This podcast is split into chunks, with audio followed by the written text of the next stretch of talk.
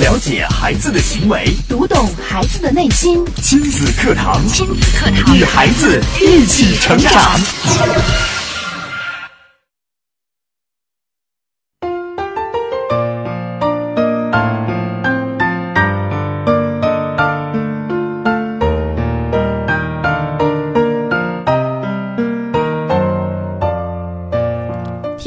课堂，做智慧父母。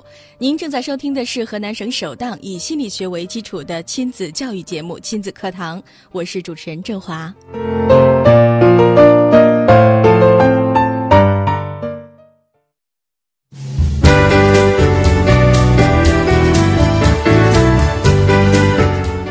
子课堂今日关注心理与健康之正确认识发烧，主讲嘉宾郑州市健康大讲堂专家团讲师江建慧老师。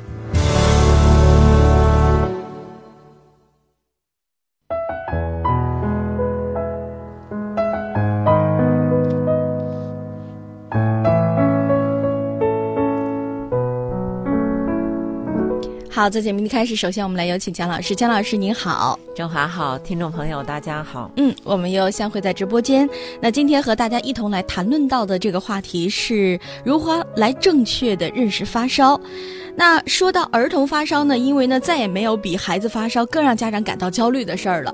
很多家长啊，一旦发现孩子发烧了，就非常的惊慌，不管是白天呢还是黑夜，就立刻抱着往医院跑哈，希望能够马上把孩子呢这个体温降下来，这样才会感到安心。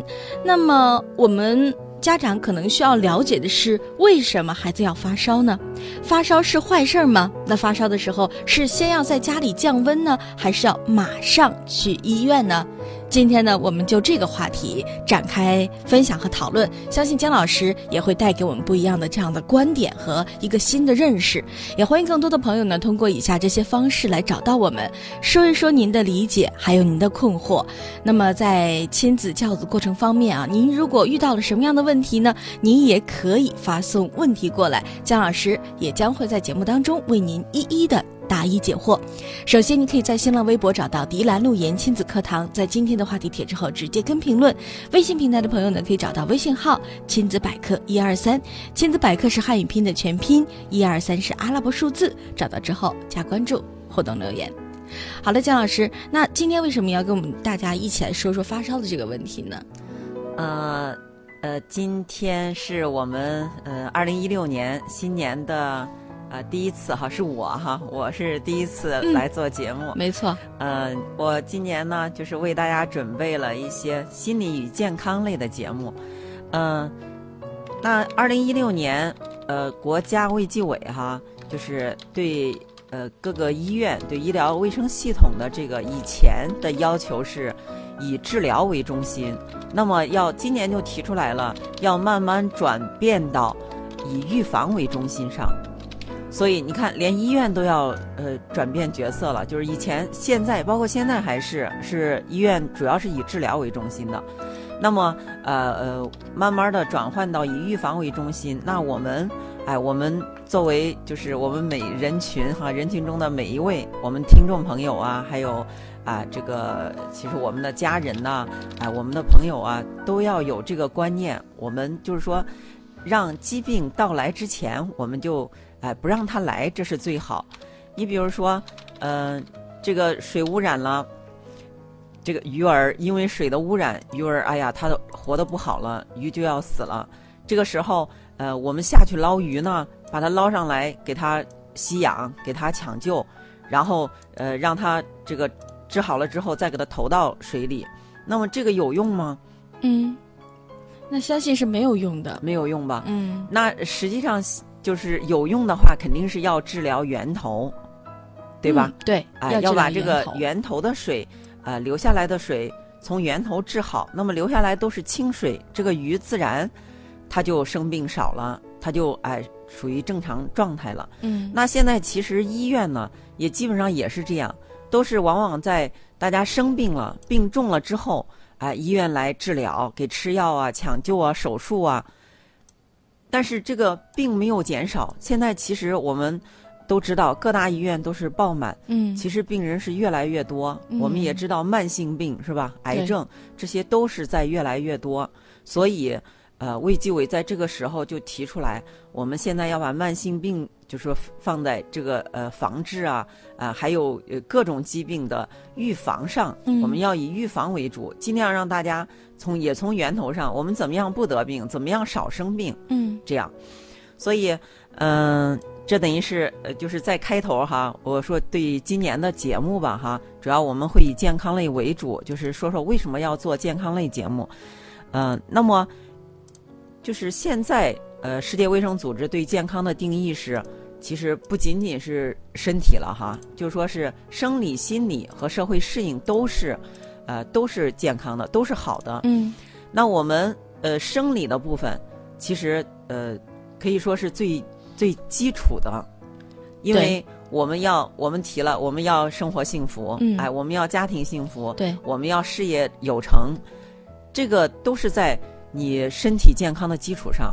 如果你生病了，你大病了，你根本就没办法去哎去实现这些了。你可嗯能自身的病痛，呃，都会就是让你呃都生活在痛苦之中。嗯所以说生理上啊、我们一定要重视我们的生生理。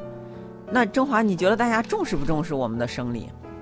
嗯，呃，其实现在特别是这两年，好像更多人呃愿意去通过正常的这样的作息呀、呃，了解自己的身体的这个有一些功能啊，还有包括很多人在养生方面也重视起来了，但是。可能对于生理方面的有一些常识和知识还是不是很了解，嗯所以说到重视，我觉得应该是一部分人已经开始重视了，但是还有绝大部分人会觉得，呃，没关系，我身体很好。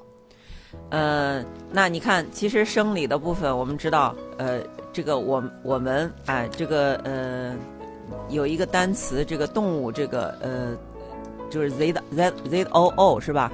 嗯啊，这个单词，我们作为动物啊，这个属性的，呃，它有它两个出口，也其实是我们有，我们就是通过有入口有出口来保证我们身体的这个健康。比如说我们啊，这个人我们的嘴巴这个入口要吃很多东西，哎，通过吃东西摄取营养，嗯、然后我们通过呼吸道呼吸，通过呼吸空气，啊，呼吸这个呃这个吸吸进去的氧，啊，在肺里进行和血液进行交换，满足我们身体的需要。那么我们吃进去的东西来消化吸收之后，再通过肠道排出去。其实身体是非常精密的，这么一个非常精密的系统，它能正常的运转哈。呃，实际上我们如果是给它的，比如说都是纯净的水呀，呃、都是健康的食物啊，均衡的饮食啊，嗯可能就保证我们身体是健康的状态。但是，呃，我们其实我们想，我们人类是非常重视这个吃的，就是我们非常重视生理啊。为什么会现在的病这么多呢？嗯其实就是在于，哎，我们吃的这个不科学，哎，我们吃的可能是你像慢性病，就是跟我们进食脂肪类的食物过多，这个就有直接关系。你像肺癌，哈、这个肺癌致死这个致死率是最高的。那么肺癌主要就是因为吸烟引起的，嗯但是现在中国的烟民还有三亿以上。嗯就是大家明知道这个吸烟能损害我们的健康，甚至会得这个大病，但是这么多人还在吸烟，这就是其实不重视我们的生理。嗯明知道要发生要损害，就是损害我们的身体哈，但是我们还要去做，哎，这就是不重视。嗯那不重视有一个因素是我们其实不知道，哎，我们就是通过这些平常的健康生活方式来保证我们的健康。嗯、现在多数人哈会把希望寄托在医院，寄托在药物上。对，就像刚才开头郑华说的这个，家长往往是这个孩子一发烧哈，家长就非常非常的担心，就觉得孩子发烧之后会不会把大脑烧坏呀？会不会发生严重的事情啊？对，所以，哎，我就是不管白天黑夜，马上抱着孩子往家里跑。嗯，老人有一个这样的说法，就是孩子一旦发烧了，就说哎，快点儿带孩子去看病。就担心把孩子的脑子烧坏。我就从小就听到，呃，有家人就这么说：说一旦发烧了，一定要控制孩子的体温，不然如果一旦发烧时间长，不去医院处理的话，就有可能导致把这孩子脑子就烧坏了，以后学习成绩也跟不上，就变成傻子了。哎，经常有这样的说法。所以呃这是你看流传下来的，可嗯能、呃这个年轻的父母会听老一代的人这么说哈。对，哎，身边还真有这样的例子，比如说某某某，你看谁家的那个孩子，就是因为呃他嗯爸爸妈妈那个他在他小的时候忙于工作，没有及时带他去医院看病，所以把脑子烧坏了，还真的有这样的事例产生。那究竟这是真的吗？蒋老师？那今天我们就跟大家来探讨，专门哈就发烧这个问题跟大家探讨，就是发烧，我们也先抛给大家一个问题哈，你认为发烧是好事儿还是坏事儿呢？嗯啊，你也可以，呃，因为发烧可能是我们每个人，不管是我们的孩子，我们自己，可能都曾经遇到过，啊，你也可以就是来分享一下哈，就是啊，说说你的观点。没错，您认为发烧是好事儿还是坏事儿呢？不论是针对我们自己也好，还是对孩子也好，那我们呢对于发烧这个事件有一个新的认识。在今天的节目当中呢，我们就去评判一下它，那究竟是好事儿还是坏事儿呢？从自身来讲，或者是从发烧本身来讲，那也欢迎更多朋友加入到我们两种方式。首先可以在新浪微博找到“迪兰路言亲子课堂”，在今天的话题帖之后直直接跟评论。微信平台的朋友呢，找到微信号“亲子百科一二三”，亲子百科是汉语拼的全拼，一二三是阿拉伯数字。找到之后加关注，互动留言。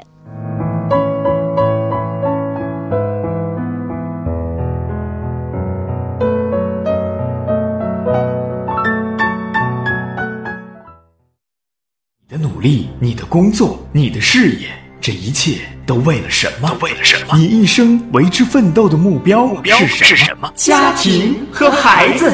离开了家庭和孩子这一目标，人生会失去意义，我们将不可能幸福。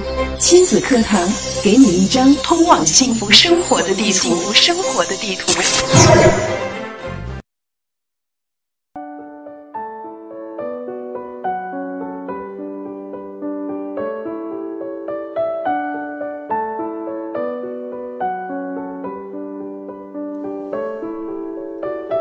好，继续回到亲子课堂的节目时间来。今天呢，郑华为您邀请到的是江建慧老师，在节目当中，我们共同来聊到的这个话题呢是发烧，正确的认识发烧。刚才呢，江老师也抛出了一个这样的问题哈，那不知道您的答案是怎样的？您觉得发烧对于自身来说是好事儿还是坏事儿呢？那其实说到发烧啊，我们每个人都知道。发烧的时候特别难受，呃，可能不同的人不同的反映出来的症状也不太一样啊。有些朋友可能发烧的时候就觉得浑身无力呀、酸痛啊。那有的时候，呃，有的这个朋友发烧的话，就是每天就是昏睡，啊，是觉得食欲不振。可能每个人的症状的这种突发点或者是这种这种很明显的这个状况都不太一样。但是总而言之，发烧让我们觉得很不舒服，这是生理的一个反应啊。那。那究竟发烧是好事还是坏事？我想很多人都会说，那肯定是坏事啊！证明我生病了呀，而且我还要受罪受苦啊！发烧是最难受的了。那嗯，我看到微信平台上确实也有一些朋有一些朋友啊发来了自己的这个看法啊，我们来看一下这位朋友。这位朋友呢，呃，郑丽他说发烧是好事啊，能不进孩子呃这个大脑发育了，就是说。呃，有的时候家长会说这个孩子啊，一发烧就是在在长个儿了，啊、呃，有的家长就说，哎，哎，孩子发烧了，说明孩子长大了，在一点点的长大，在呃在经历着这个身体。其其实老人的这个话有时候它是一个总结性的，老人会说孩子发烧就是因为孩子在长大呀，他在这个经历这个身体的这样的更新啊。那其实他说到的是一个表面现象，其实最终我们身体可能会经历发烧，每一次发烧会更加强大起来。呃，再来看一下以爱为名，他说，他说发烧啊，当然是人体的一个好事儿了，但是就是自己觉得不太舒服。嗯嗯，就是大家的水平还都很挺高啊，我觉得很高。就是当您一问到这个问题的话。大家一定会很慎重的回答，就觉得因为发烧的本来就是不太好的事儿嘛，哈。那呃，实际上现在哈，我们今天讲的有很多，我我我要我要先说哈，这两位家长哈水平非常高。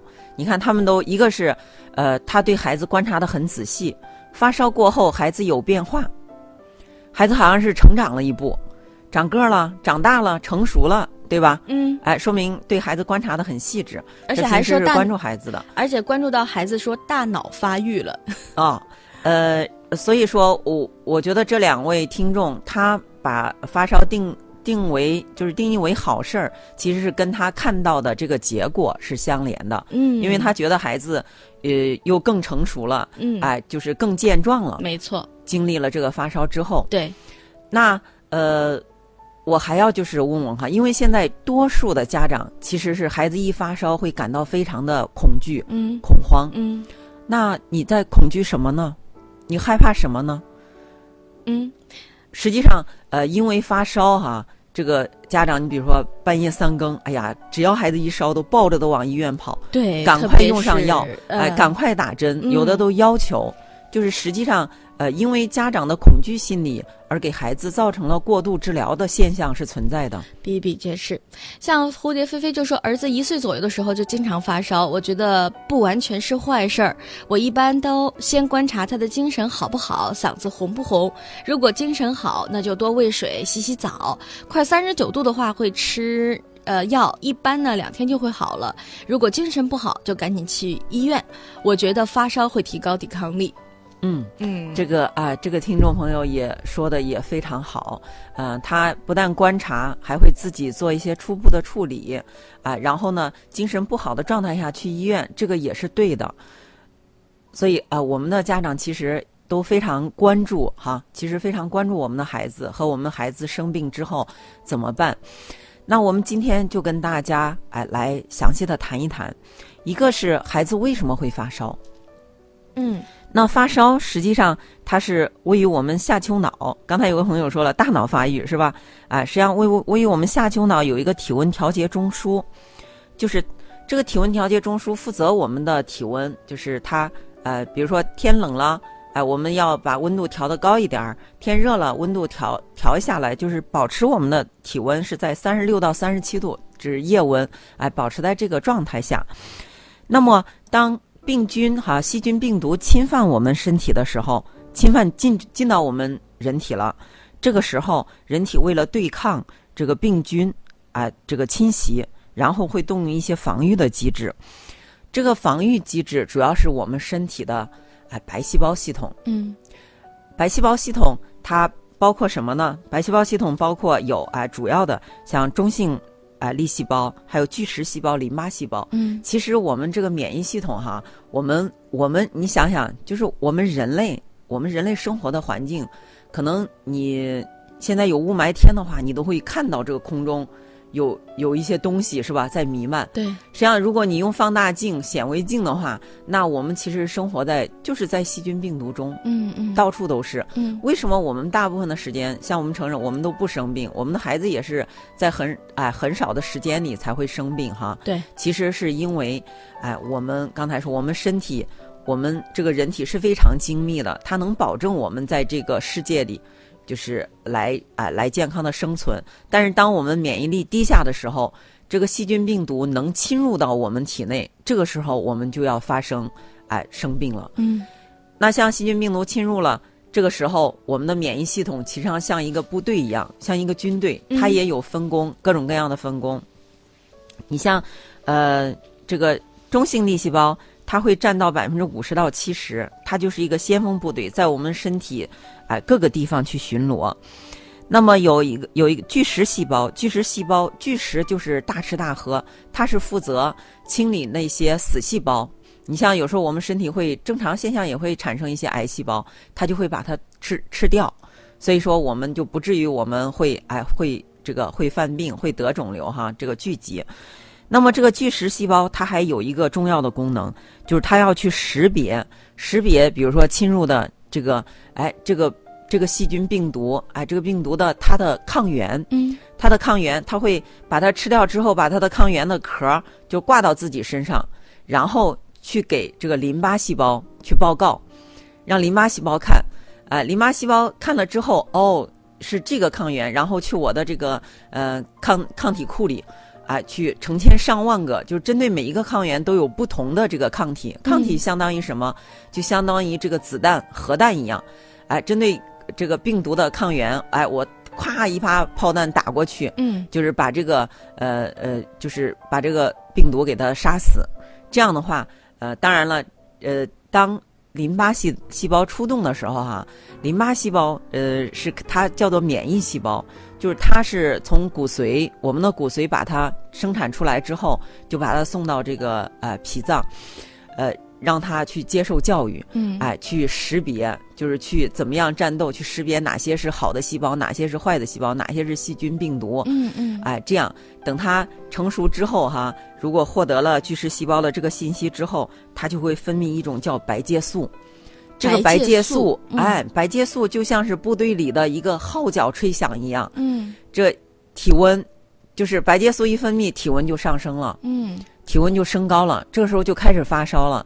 所以这个发烧就相当于一吹号，就像全身的白细胞系统，因为白细胞在全身都有，让大家都感受到了，就是激活、激化了大量的白细胞，全都。运就是全都运作起来，嗯嗯，哎，到达这个有细菌病毒的地方，因为集中战斗力和细这个细菌病毒进行战斗，然后直到把它们杀灭。嗯，杀灭之后呢？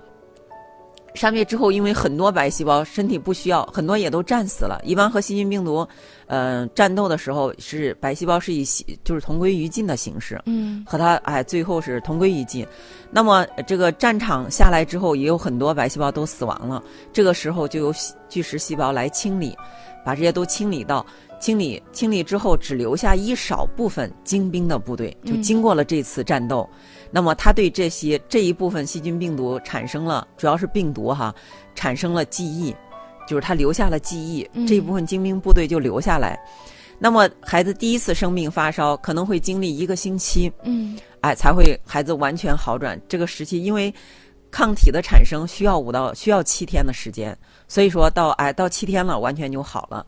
但是这支部队留下来之后，如果下一次再有同样的病毒侵入到我们体内，他就不用直接经过呃这个总指挥部了，直接上去就把它干掉了。嗯，所以你的孩子一般，你看病毒性感冒哈，这个严重的像啊这个感冒一次之后，有可能哎半年一年才会再得一次。其实中间的时候或者是啥中间的时候他得的，呃就一天，可能一天这个孩子哎我孩子有时候流鼻涕呀。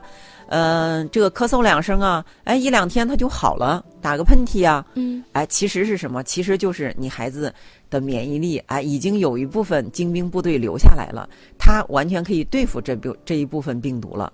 所以每经历一次这样的发烧，就有一部分白细胞，就是淋巴细胞系统，我们的免疫细胞来成熟。那。那这就是我们感受到，孩子每发烧一次，他就又成熟了，他就又成长了。实际上，他的免疫系统就是在一次一次的发烧之中，免疫系统越来越成熟，越来越成熟。那么到青春期的时候，哈，孩子哎十四岁左右的时候，开始这个免疫力到达最高，一直会持续到中年。嗯嗯。健康是福就说，四岁半的孩子支原体感染输六天液以后，还要再吃抗生素三天，停三天再吃，对吗？对，呃，支原体是这样的，就是细菌性的感染哈，我们是这个抗生素是你一定要用，呃，就是要把这个周期要用满，就是要把这个细菌彻底遏制住，把它杀掉，然后这样才不容易复发。嗯，好，冬日暖阳说，儿子七岁了，经常嗓子哑，吃药就好了，过一段时间又哑，请问怎应该怎么办？呃，那那嗓子哑，就是你要看看是什么原因哈，呃，是不是孩子？就是老是大喊大叫啊，把嗓子这个受伤了，像这种就哎就不需要吃药了。你可以给他就是多让他平时多喝一些水啊，喝一些果汁啊，哎或者吃一些就是滋润滋润喉咙部的啊，或者是就是做一做这个呃雾化吸入啊，这样就可以了。就是我们一定要找到原因，它是什么引起的？你只有找到原因之后，针对这个原因处理，你可能才能把这个哎完全让它好起来。嗯，好的。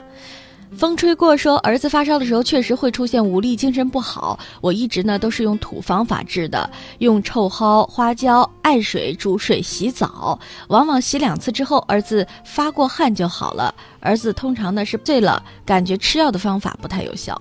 嗯，那非常就是恭喜你哈，就是你的孩子，呃，用你用你的方法，让你的孩子获得了这个他的免疫力每一次都在提升，所以说他就越来越能适应环境，并且他在病的时候，很快可能他就好了。嗯，这样就是妈妈让自己的孩子的免疫力得到呃最棒的这样的一个提升。